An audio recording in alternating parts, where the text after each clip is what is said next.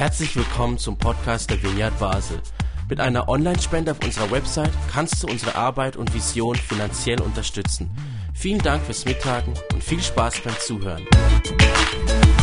Ja, Matt und ich, wir kennen uns doch schon länger und haben einige auch eben, äh, ich glaube vor allem Ups im Leben äh, zusammen erlebt. Äh, ich weiss, wie er äh, eben gerade joggen ist, um äh, äh, beste Figur zu haben für die Hochzeit, weil er ja so mit einer so einer schönen Frau verheiratet ist, namens Antonia, die übrigens Baseldeutsch redet.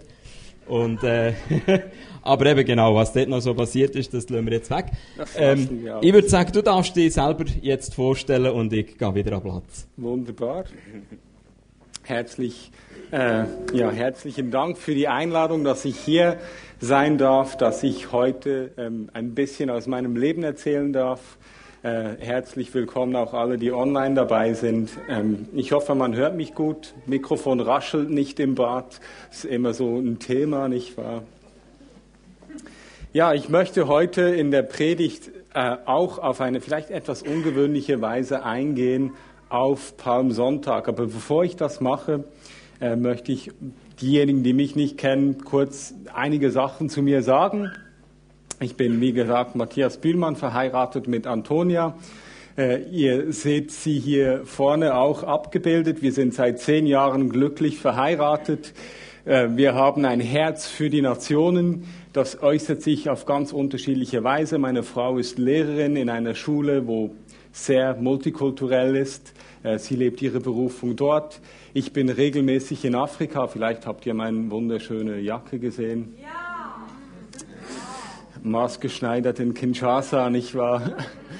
Äh, oder in Serbien sind wir auch viel. Ich bin in der Vineyard Bern angestellt, Teil der äh, Vineyard Dachleitung auch. Ich mag verschiedenste Dinge, Theologie, Bücher lesen, ähm, Sport machen, eben auch joggen. Ich war mein Sport, den ich am meisten betreibe im Moment, ist Boxen, nicht mehr Unihockey. Äh, leider nicht, leider nicht. Da war ich auch aktiv mal. Genau. Und ähm, glücklich kinderlos. Vielleicht kommen wir dann später noch dazu. Ähm, wenn ich äh, davon spreche, Herz für die Nationen, dann hat es auch mit meiner Rolle zu tun, die ich innerhalb von der Vineyard Bewegung Dach habe. Ich leite mit meiner Frau zusammen das Missions Team. Äh, magst du dich fragen, was bedeutet das? Also es ist eine Gruppe von Menschen, die sich dafür einsetzt, die Vineyards zu unterstützen, dort, wo sie sich verschenken in anderen Ländern. Das ist für uns eben ein Herzensanliegen, das sich an unterschiedlichen Orten äußert. Wenn dich das interessiert, darfst du sehr gerne auf mich zukommen nach dem Gottesdienst. Und wenn du auch so einen schönen Bläser haben möchtest, dann musst du halt mal mitkommen nach Kinshasa oder anderswo. Genau. Zur Predigt. Ich habe ähm, der Predigt heute den Titel gegeben, zwei Wege, Jesus nachzufolgen. Und ähm, ich weiß nicht, wie es dir geht mit dem Palmsonntag. Ich habe irgendwie so ein, ein spezielles Verhältnis zum Palmsonntag, weil ich finde das immer ein bisschen komisch. Da sind die ganze Menge, empfängt Jesus frenetisch mit, die werfen ihre schönen Mäntel ihm vor die Füße und eben Palmzweige etc., bejubeln ihn. Und eine Woche später schreien sie ihn ans Kreuz. Komisch, nicht wahr? Also mein Verhältnis zum Palmsonntag ist eben ein bisschen gespannt. Und in diesem Zusammenhang habe ich äh, gedacht, hey, das passt, die Predigt, zwei Wege, Jesus nachzufolgen. Und dieser, der Gedanke zu dieser Predigt, der ist mir eben auch einmal in Serbien gekommen. Dort gibt es äh, unter den Romas auch Vineyards, wo ich und meine Frau regelmäßig sind. Der ist mir wie angeschossen. Also die Predigt hier, die ist weniger so richtig theologisch vorbereitet, sondern die ist mir, mir wie angeworfen worden oder zumindest so viel hat es sich angefühlt. Und ich glaube, der Gedanke zieht sich durch die verschiedenen Evangelien und ich mute euch heute etwas ein bisschen zu. Wir verfolgen den, den Gedanken nur in Johannes 6. Ich versuche das zu zeigen an einem Kapitel, aber wir werden dort so ein bisschen durchrennen und es ist eine Ermutigung an dich, das zu Hause nochmal genau nachzulesen. Und so, wenn du deine Bibel dabei hast, kannst du Johannes 6 aufschlagen. Wir steigen dort ein ähm, mit der Szene, dass ähm, Jesus eben ähm, auf dem Boot ist. Und wir lesen hier gleich in Johannes 6, Vers 1. Einige Zeit später fuhr Jesus mit dem Boot auf die Ostseite des Sees von Galiläa. Eine große, Menschen, große Menschenmengen folgten ihm dorthin, weil sie die Wunder sahen, die er an den Kranken tat. Eine große Menschenmenge folgt ihm, weil sie sehen, wie er Wunder tut. In der Folge des Kapitels sehen wir die Speisung der 5000 in der Version von Johannes. Ähm, dann ist, wird beschrieben, wie, wie Jesus gemerkt hat, dass die Leute ihn mit Gewalt zum König machen wollen und deswegen hat er sich diesem Volk, dieser Menge wieder entzogen. Und das ist dann auch die Sequenz, wo Jesus auf dem Wasser geht und äh, die ganze Geschichte dort. Und die ganze Menge sucht Jesus danach wieder. Sie suchen nach ihm, sie möchten ihn finden. Sie finden ihn schlussendlich auch. Und hier ist die, eine nächste Passage, ein nächster Punkt, den ich äh, highlighten möchte. Jesus entgegnete, ich will euch sagen, warum ihr mich sucht. Ihr sucht mich nur, weil ihr von dem Brot gegessen habt und satt geworden seid. Die Speisung der 5000. Aber was Gott euch durch die Wunder sagen will, wollt ihr nicht verstehen. Die Menge kommt ihm nach, sie begegnen ihm wieder und Jesus ist ziemlich direkt zu ihnen. Hey, ihr kommt nur, weil ihr gegessen habt, weil euer Bauch gefüllt worden ist. Aber was, was eigentlich dahinter steht, das wollt ihr nicht verstehen.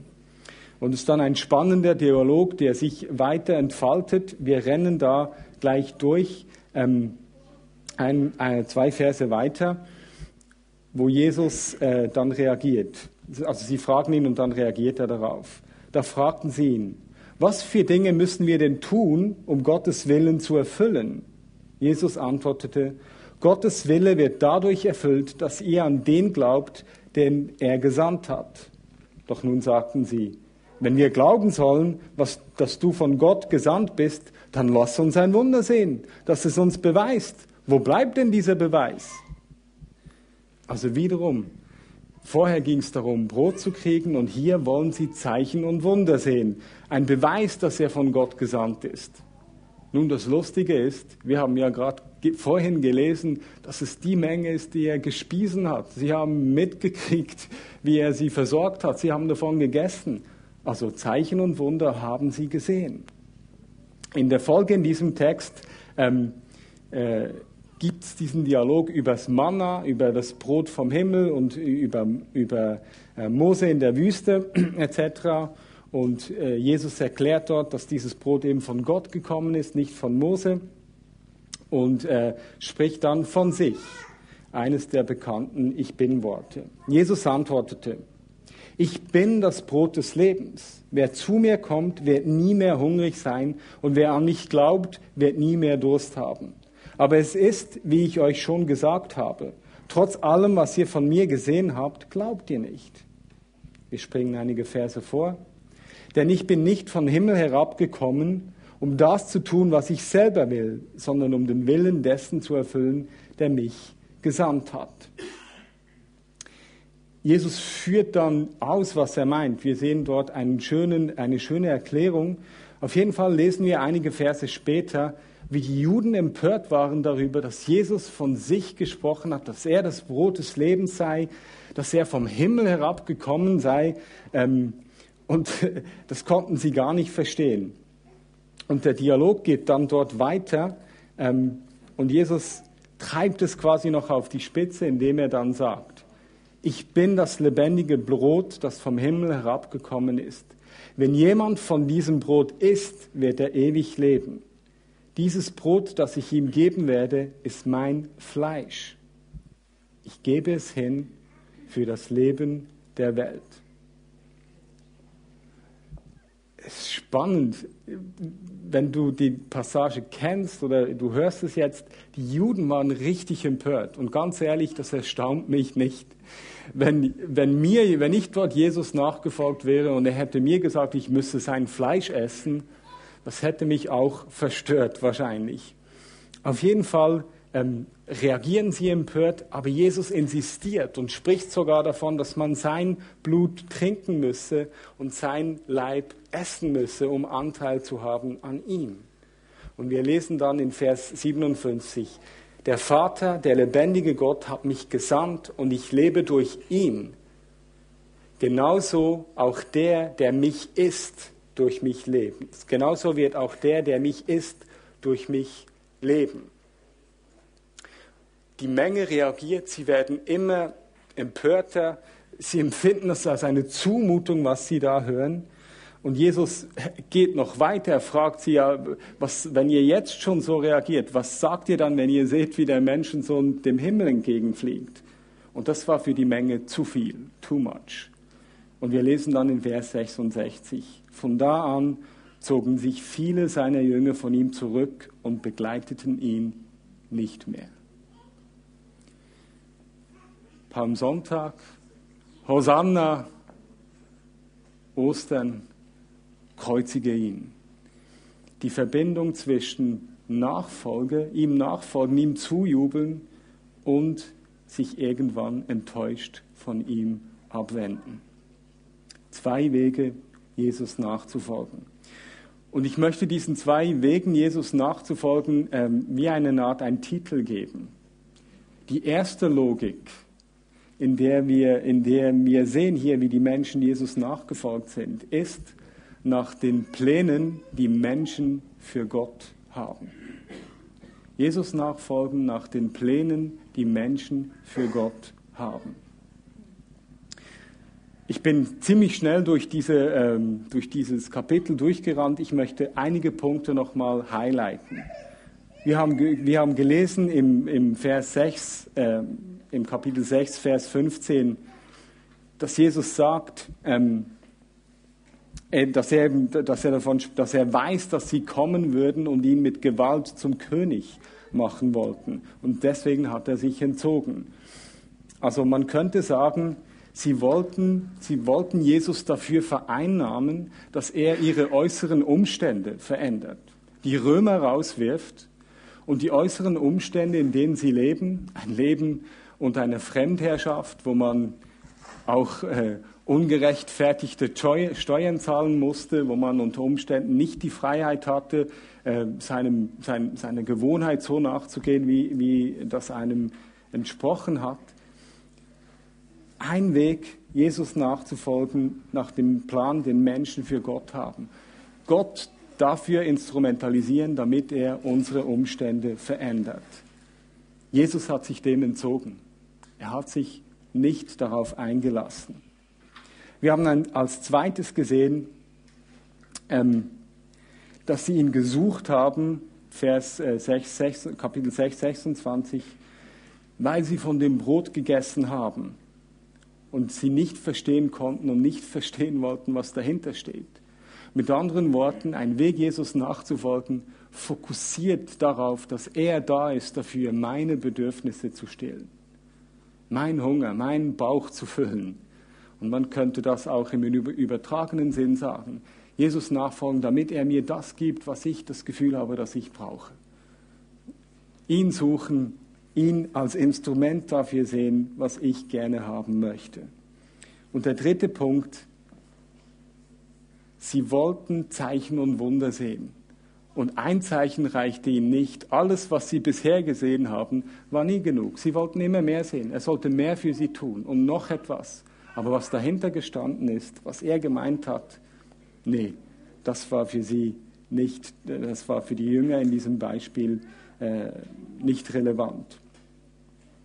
Diese Art von Jünger, die eben auf sich selbst fokussiert waren, die in, in, Gott, in Jesus ein Mittel gesehen hatten, um die Umstände zu verändern, um ihre Bedürfnisse zu stillen und sie quasi durch Zeichen und Wunder in, ihrer, ja, in, in, in ihren Bedürfnissen vielleicht auch, aber in ihrer Sensationslust zu stillen quasi. Die sind ihm nachgelaufen. Sie waren aber vollkommen selbstzentriert Sie waren von ihren eigenen Wünschen und Bedürfnissen getrieben und sie wollten gar nicht verstehen, für was er wirklich gekommen ist. Die Veränderung, die er schenken wollte in ihrem Leben, dafür hatten sie keine Ohren. Das Brot, das er ihnen angeboten hat, Anteil an dem, was er gewirkt hat am Kreuz, hat sie nicht interessiert. Mit anderen Worten, Buße und Umkehr war für sie kein, kein Thema, das, worauf sie sich einlassen wollten. Jesus oder meinetwegen Gott war für sie ein Mittel zur, zum Zweck zur Erfüllung der eigenen Vorstellungen und Bedürfnissen. Und es war diese Art von Jünger, die sich von Jesus abgewandt haben. Und wir haben gelesen, von da an zogen sich viele seiner Jünger von ihm zurück und begleiteten ihn nicht mehr. Als dieser Gedanke mir damals in Serbien mich angesprungen hat, dann war der Gedanke gleich da, hey Matt, Matthias, was suchst du, wenn du mir nachfolgst? Es war wie ein Schlag gegen meine Brust. Was suche ich, wenn ich Jesus nachfolge? Und es stand wie eine Frage im Raum. Hey, wie, hör mal deinen Gebeten und hör mal deinen Gedanken zu. Herr, schenke mir ein Sechser in Euro Millions. Ich gestehe, dass ich ab und zu Euro Millions gespielt habe. Vielleicht werde ich es wieder tun, aber anderes Thema. Ein solches Gebet kenne ich. Andere Gedanken. Wenn wir doch nur ein Gebäude hätten, dann könnten wir morgen Gottesdienste durchführen als Vineyard Bern jetzt und dann wären alle glücklich.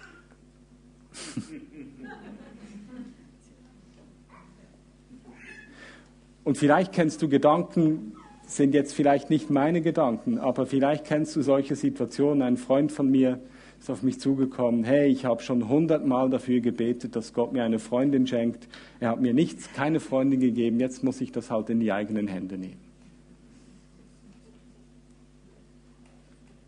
Würde Gott mich lieben, hätte er mir diesen Job, den ich schon lange suche, hätte er mir schon lange gegeben.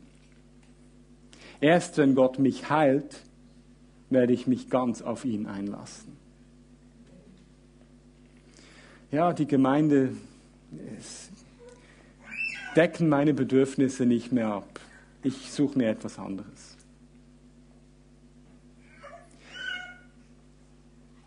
Das Spannende oder die Spannung ist, dass diese Art von Jüngern, wenn man Jesus auf eine Art und Weise nachfolgt, und in ihm nur jemand sieht, der meine eigenen Bedürfnisse stillen sollte, dann kann ich dir garantieren, dann wirst du früher oder später enttäuscht dich von ihm abwenden, weil er entzieht sich dem. Er ist nicht da, einfach für unsere Umstände zu ändern, unsere Bedürfnisse zu erfüllen oder uns in unserer Sensationsgier zu unterhalten. Wenn das das Einzige ist, was wir bei ihm suchen, wie die Menschen im Kapitel 6 im Johannes, kann ich dir garantieren, dann werden wir enttäuscht werden. Aber das ist nicht mal das Schlimme. Das Schlimme ist, oder das Problem bei dieser Art von Nachfolge ist, dass wenn Menschen Jesus so nachfolgen, die Menschen in diesem Beispiel, sie verkennen vollkommen die eigentliche Lage des Menschen, die eigentliche Not, in der wir uns befinden. Wenn wir in Gott nur einen allmächtigen Flaschengeist sehen zur Stillung unserer Bedürfnisse, dann haben wir nicht erkannt, in welcher Lage wir uns selber befinden. Das wahre Problem von uns als Individuum, aber auch uns als Menschheit, bleibt völlig unangetastet. Nämlich, dass wir selber Erlösung, Hilfe brauchen, um so zu leben, wie es eigentlich gedacht ist wenn wir aus uns selbst, mit uns selbst im Zentrum unseres Lebens leben, dann ähm, brauchen wir andere Menschen als Mittel zum Zweck für unsere, äh, für unsere Zwecke. Aus Unsicherheit beginnen wir Menschen zu manipulieren, so dass sie, unseren, dass sie uns zudienen, unsere Meinung einnehmen. Vielleicht Einfluss ausüben bei anderen, dort wo wir das nicht selber den Mut haben zu sprechen. Und nicht nur Menschen werden für uns zum Mittel, zum Zweck, sondern genauso ähm, die Schöpfung. Wir beuten sie aus für uns selbst. Wenn wir Jesus nachfolgen und nur uns selbst im Zentrum haben, dann verkennen wir unsere eigentliche Lage. Wir brauchen Rettung von unserer eigenen Verstrickung in destruktive Kräfte, die wir nicht selbst lösen können. Ein Blick in die Welt und ein Blick in mein eigenes Herz genügt. Wenn wir in die Welt schauen, wir wissen, wir brauchen Erlösung als Menschheit. Wir wissen um die Klimaerwärmung als Menschheit. Psst, Fakten liegen auf dem Tisch. Wir hätten auch Ansätze, Ziele, die politisch vereinbart sind, aber keiner hält sich dran können uns nicht selber retten. Wir wissen um das Problem des Welthungers, wir wissen auch, wie wir das bekämpfen könnten als Menschheit, aber wir fahren genauso weiter mit der Ausbeutung. Wir brauchen Rettung, wir brauchen Erlösung als Menschheit. Wir führen sinnlose Kriege aufgrund von Eigeninteressen von eigenen wenigen. Ukraine, absolut stumpfsinnig, blödsinnig, unverständlich.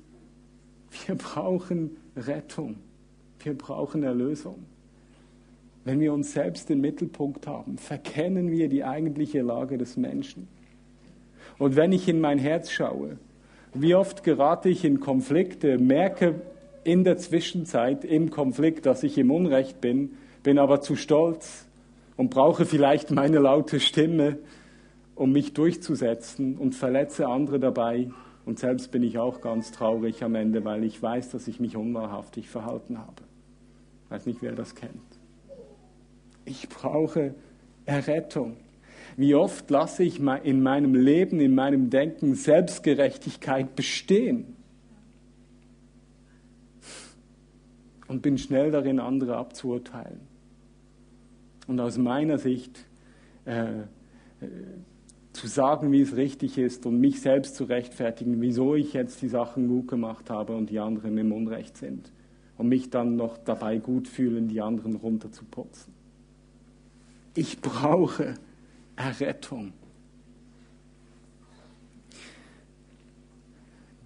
Ich habe äh, einen Text von Dietrich Bonhoeffer mitgenommen. Einige von euch haben den, glaube ich, in, in letzter Zeit auch gelesen, äh, aus, seinem, aus seinem Buch Nachfolge. Äh, ist der Text über teure und billige Gnade. Wir werden jetzt nicht den ganzen, das Ganze durchlesen, das kann man googeln oder man findet es im Buch Nachfolge. Aber dieser erste Gedanke zur billigen Gnade, ich finde das einfach spannend, weil es genau diesen äh, Aspekt aufnimmt, wenn man mit sich selbst im Zentrum Jesus nachfolgt. Und er spricht hier über billige und teure Gnade. Für den ganzen Kontext könnt ihr Tillmann fragen, der hat sich eingehend damit auseinandergesetzt. Dietrich Bonhoeffer schreibt, billige Gnade.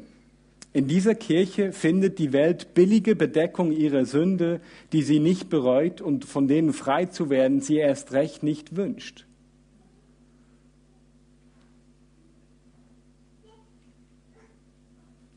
Jesus nachfolgen mit mir selber im Zentrum, ohne dass ich mich verändern will. Hm, vielleicht ist das jetzt so ein Spatenstich. Wer weiß. Der zweite Weg, Jesus nachzufolgen. Nicht nach dem Plan, den Menschen für Gott hat, sondern nach dem Plan, den Gott für Menschen hat. Jesus nachfolgen nach dem Plan, den Gott für Menschen hat. Und wir haben auch hier im, im Kapitel 6 vom Johannes äh, gelesen, im Vers 57, und das muss ich dann vielleicht ein bisschen ausführen. Der Vater, der lebendige Gott, hat mich gesandt und ich lebe durch ihn. Genauso wird auch der, der mich ist, durch mich leben. Was hänge ich damit auf oder was sehe ich dort in diesem Zusammenhang? Indem wir Anteil an ihm haben, das Bild von ihm essen, Abendmahl, Anteil an seinem Wirken, uns auf ihn einlassen, diese Veränderung umarmen, anerkennen, dass ich Heilung, dass ich, dass wir Heilung erretten bedürfen, das ist der Ort im Abendmahl. Ich gehe zu ihm hin, ich empfange von ihm das, was er für mich getan hat und ich bekenne, dass ich selber seine Zuwendung immer wieder neu brauche. Ein Akt der Umkehr, ein Akt der Hinwendung zu ihm und ein Akt des Ausdrückens, ja, ich brauche, dass du mich immer wieder neu veränderst. Wer mich ist, wird durch mich leben, wie ich durch den Vater lebe. Sein Plan ist nicht, dass wir uns selbst im Mittelpunkt unseres Lebens haben und aus eigener Kraft versuchen, äh, unsere Ziele zu erreichen und im schlechtesten Fall noch versuchen, ihn einzuspannen, damit er uns als eben allmächtiger Flaschengeist dient. Nein. Sein Plan für uns ist, dass wir Anteil an ihm erhalten.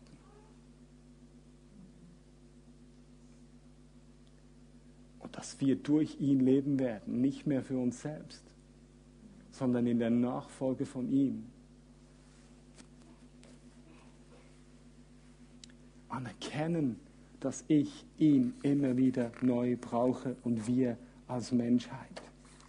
Anerkennen meiner Bedürftigkeit, meiner Schwachheit. Nicht aus eigener Kraft mein Leben bewältigen zu können, zu dem Mensch werden zu können, zu dem ich gedacht bin. Das ist ja so ein Hypertrend. Be the best you. Dann kannst du dir ein neues Abo für irgendein Gym kaufen und es geht darum, dass du aus dir selbst das Beste machst. Nein, nicht der Plan von Gott. Er will an dir wirken, damit wir durch ihn leben können und so zu dem Menschen werden, der, den er gedacht hat. Zum Beispiel Römer 12, äh, 1 bis 2, wo er davon spricht, dass wenn wir uns vor Augen führen, was Gott für uns getan hat, dass die einzig angemessene Antwort ist, dass wir unser Leben wie ein heiliges Opfer ihm dargeben, nicht mehr dieser Welt konform leben, sondern eben unser Denken verändern lassen.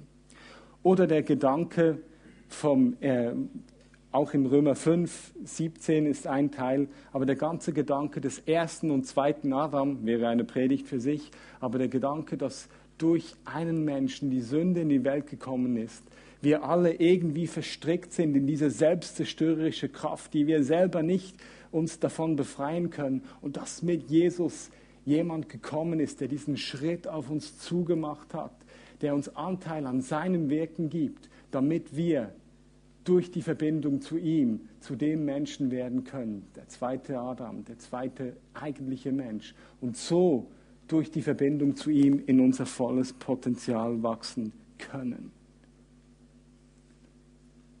Und in der Verbindung aus dem Leben seiner Gegenwart, aus dem Empfangen vom Abendmahl zu Dienern von ihm werden dürften.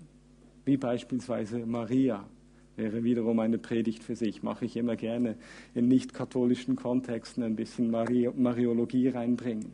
Maria, die sagt, ich bin die Dienerin des Herrn, was du gesagt hast, soll an mir geschehen. Er möchte durch uns wiederum inkarniert werden, Fleisch annehmen. Wie er in Maria gewachsen ist und auf die Welt gekommen ist, möchte er durch dein und durch mein Leben Gestalt annehmen, damit wir so leben können, wie er es eigentlich gedacht hat. Aber nicht nur für uns, sondern der Plan für, von Gott für äh, der Nachfolge, der Jesus Nachfolge nach dem Plan, den Gott für die Menschen hat, ist, dass wir aus dieser Verbindung zu ihm leben können, damit andere auch diesen Schatz finden, damit andere auch in Berührung kommen damit, dass es jemanden gibt, einen Ort gibt, wo sie mit ihrer eigenen Begrenzung nicht mehr alleine dastehen, sondern wo wirkliche Veränderung möglich ist. Wo diese Wurzeln, die, die, die schlechten Wurzeln, die da sind, nicht das letzte Wort haben, sondern Schritt für Schritt rausgezogen werden und er die Aufmerksamkeit auf das Gute lenkt.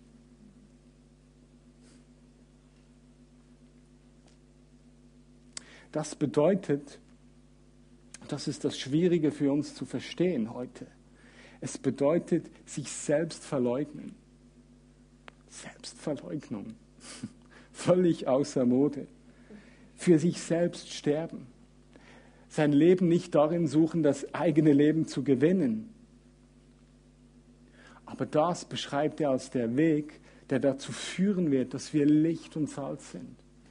Und Licht und Salz mögen wir jetzt so einfach daher sagen, aber dass die Menschen tatsächlich an uns erkennen, wer das wahre Licht ist.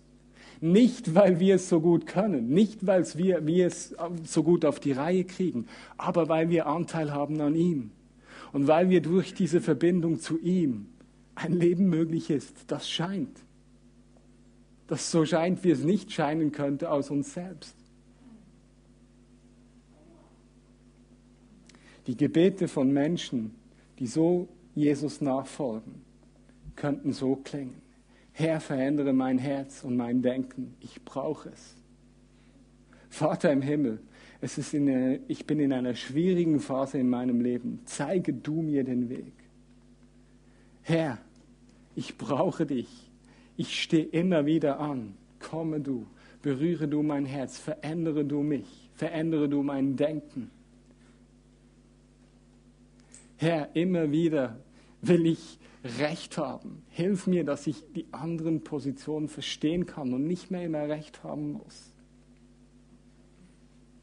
Herr, hilf mir, dass ich mein Geld nicht als einfach meinen Besitz anschaue, sondern nicht nur verstehe, sondern auch so handle, dass es von dir mir anvertraut worden ist, um ein Segen zu sein für andere. Und vielleicht auch, Herr, wenn es möglich ist, dann lasse diesen Kelch, diese schwierige Herausforderung, wo ich vielleicht aufstehen und etwas sagen könnte, lass das an mir vorübergehen. Aber nicht mein Wille, sondern dein Wille geschehe.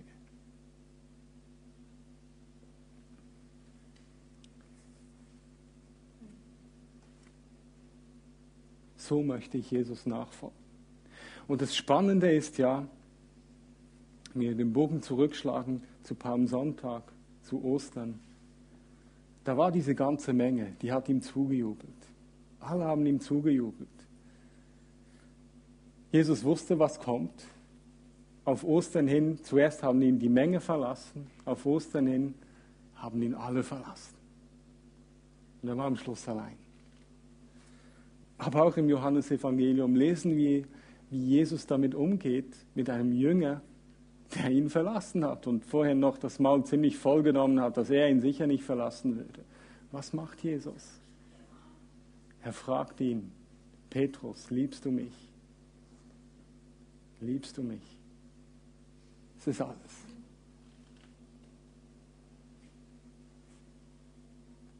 Unsere Liebe für ihn, es reicht immer wieder neu. Er verlangt nicht mehr. Er verlangt nicht mehr. Und wenn wir ihn lieben, dann traut er uns zu, dass wir uns kümmern können umeinander, um die Welt. Dann gibt er uns Anteil an sich selbst und scheint durch uns in die Welt hinein. Und es ist jetzt so der Ort, wo man äh, sich, wo es gut wäre, Geschichten aus dem eigenen Leben zu erzählen. ich bin ähm, etwas zurückhaltend, weil ich mir bewusst bin um meine eigene Begrenztheit. Aber ich möchte so leben. Beispielsweise, wenn ich mich dafür entscheide, meine Ferien jetzt nicht mit meiner Frau in einem schönen Ferienresort zu verbringen im Sommer, sondern nach Afrika zu reisen, wo ich weiß, es ist anstrengend, es ist eine Herausforderung und dort mit Situationen konfrontiert zu sein, ja, die vielleicht nicht so ganz entspannend und schön sind. Ich möchte so leben bin seit diesem Jahr ein bisschen höher, an, mehr angestellt und ich und meine Frau, wir haben dann gesagt, wir haben keine Kinder. Ähm, sie arbeitet 90 Prozent, ich mittlerweile 80. Haben wir uns gesagt, hey, das ist so viel Geld äh, in der Schweiz zumal. Und wir haben uns wie gesagt, hey, wir müssen aufpassen, dass jetzt nicht einfach unser Lebensstil höher wird, nur weil wir mehr Geld verdienen. Und wir haben einen Plan geschmiedet, wie wir trotz mehr Einkommen nicht quasi einfach mehr ausgeben, sondern großzügiger sein können. So möchte ich leben.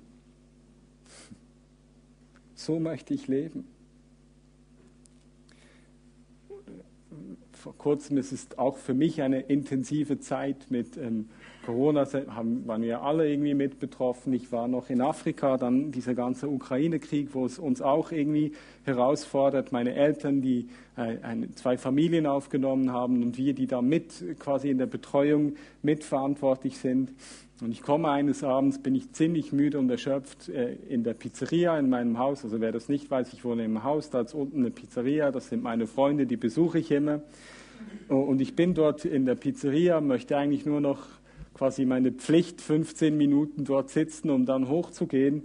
Dann kommt ein junges Paar, die sprechen offensichtlich nur Spanisch. Ich mit Google Translate und so versuche denen zu helfen und so ein bisschen Konversation zu machen. Und dann stellt sich raus, hey, das ist ein junges Paar, die waren als Touristen äh, eben in Bern, dann hat sie eine Frühgeburt gehabt.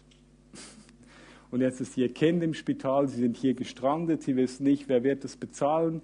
Und weil das Kind natürlich Frühgeburt, da können sie nicht einfach gleich wieder los. Jetzt sind sie einfach hier, sprechen die Sprache nicht, kennen niemanden.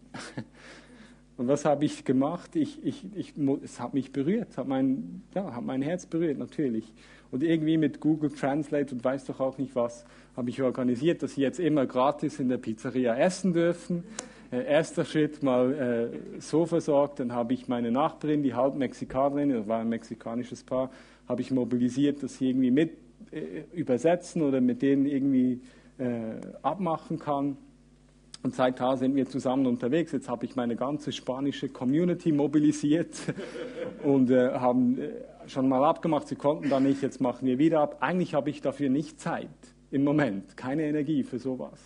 Aber sie sind im Moment, berührt Gott mein Herz und dann sind die Leute da und ja, dann ja, dann will halt Gott Licht sein für die durch mich und dann lasse ich das halt zu.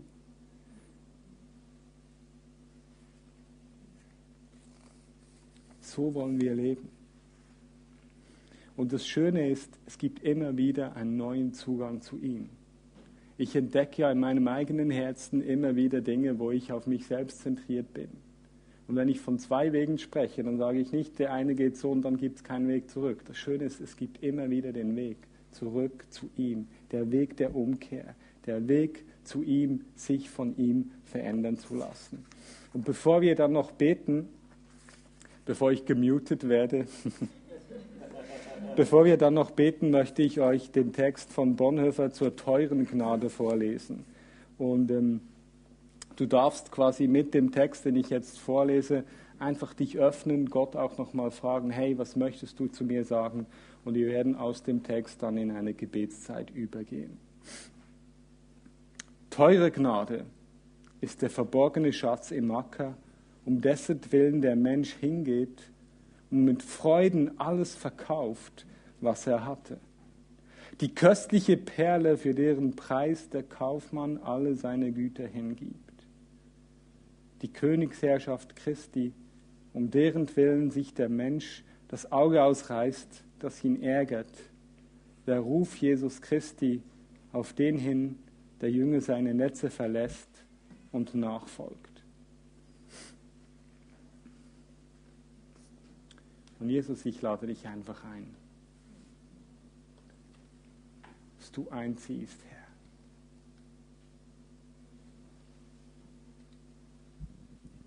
Ich bekenne vor dir meine Abhängigkeit von dir.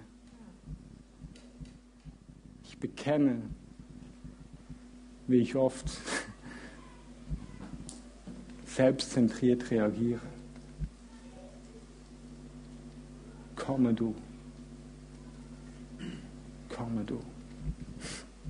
Und ich lade dich ein, dass du einfach für dich, du darfst das leise oder laut machen, wenn es Dinge gibt, die du Jesus sagen willst äh, im Zusammenhang damit, was du gehört hast, dann tue das. Tue das still in deinem Herzen oder du darfst auch äh, flüsternd vor dir, ja, darfst auch flüstern, wenn du willst.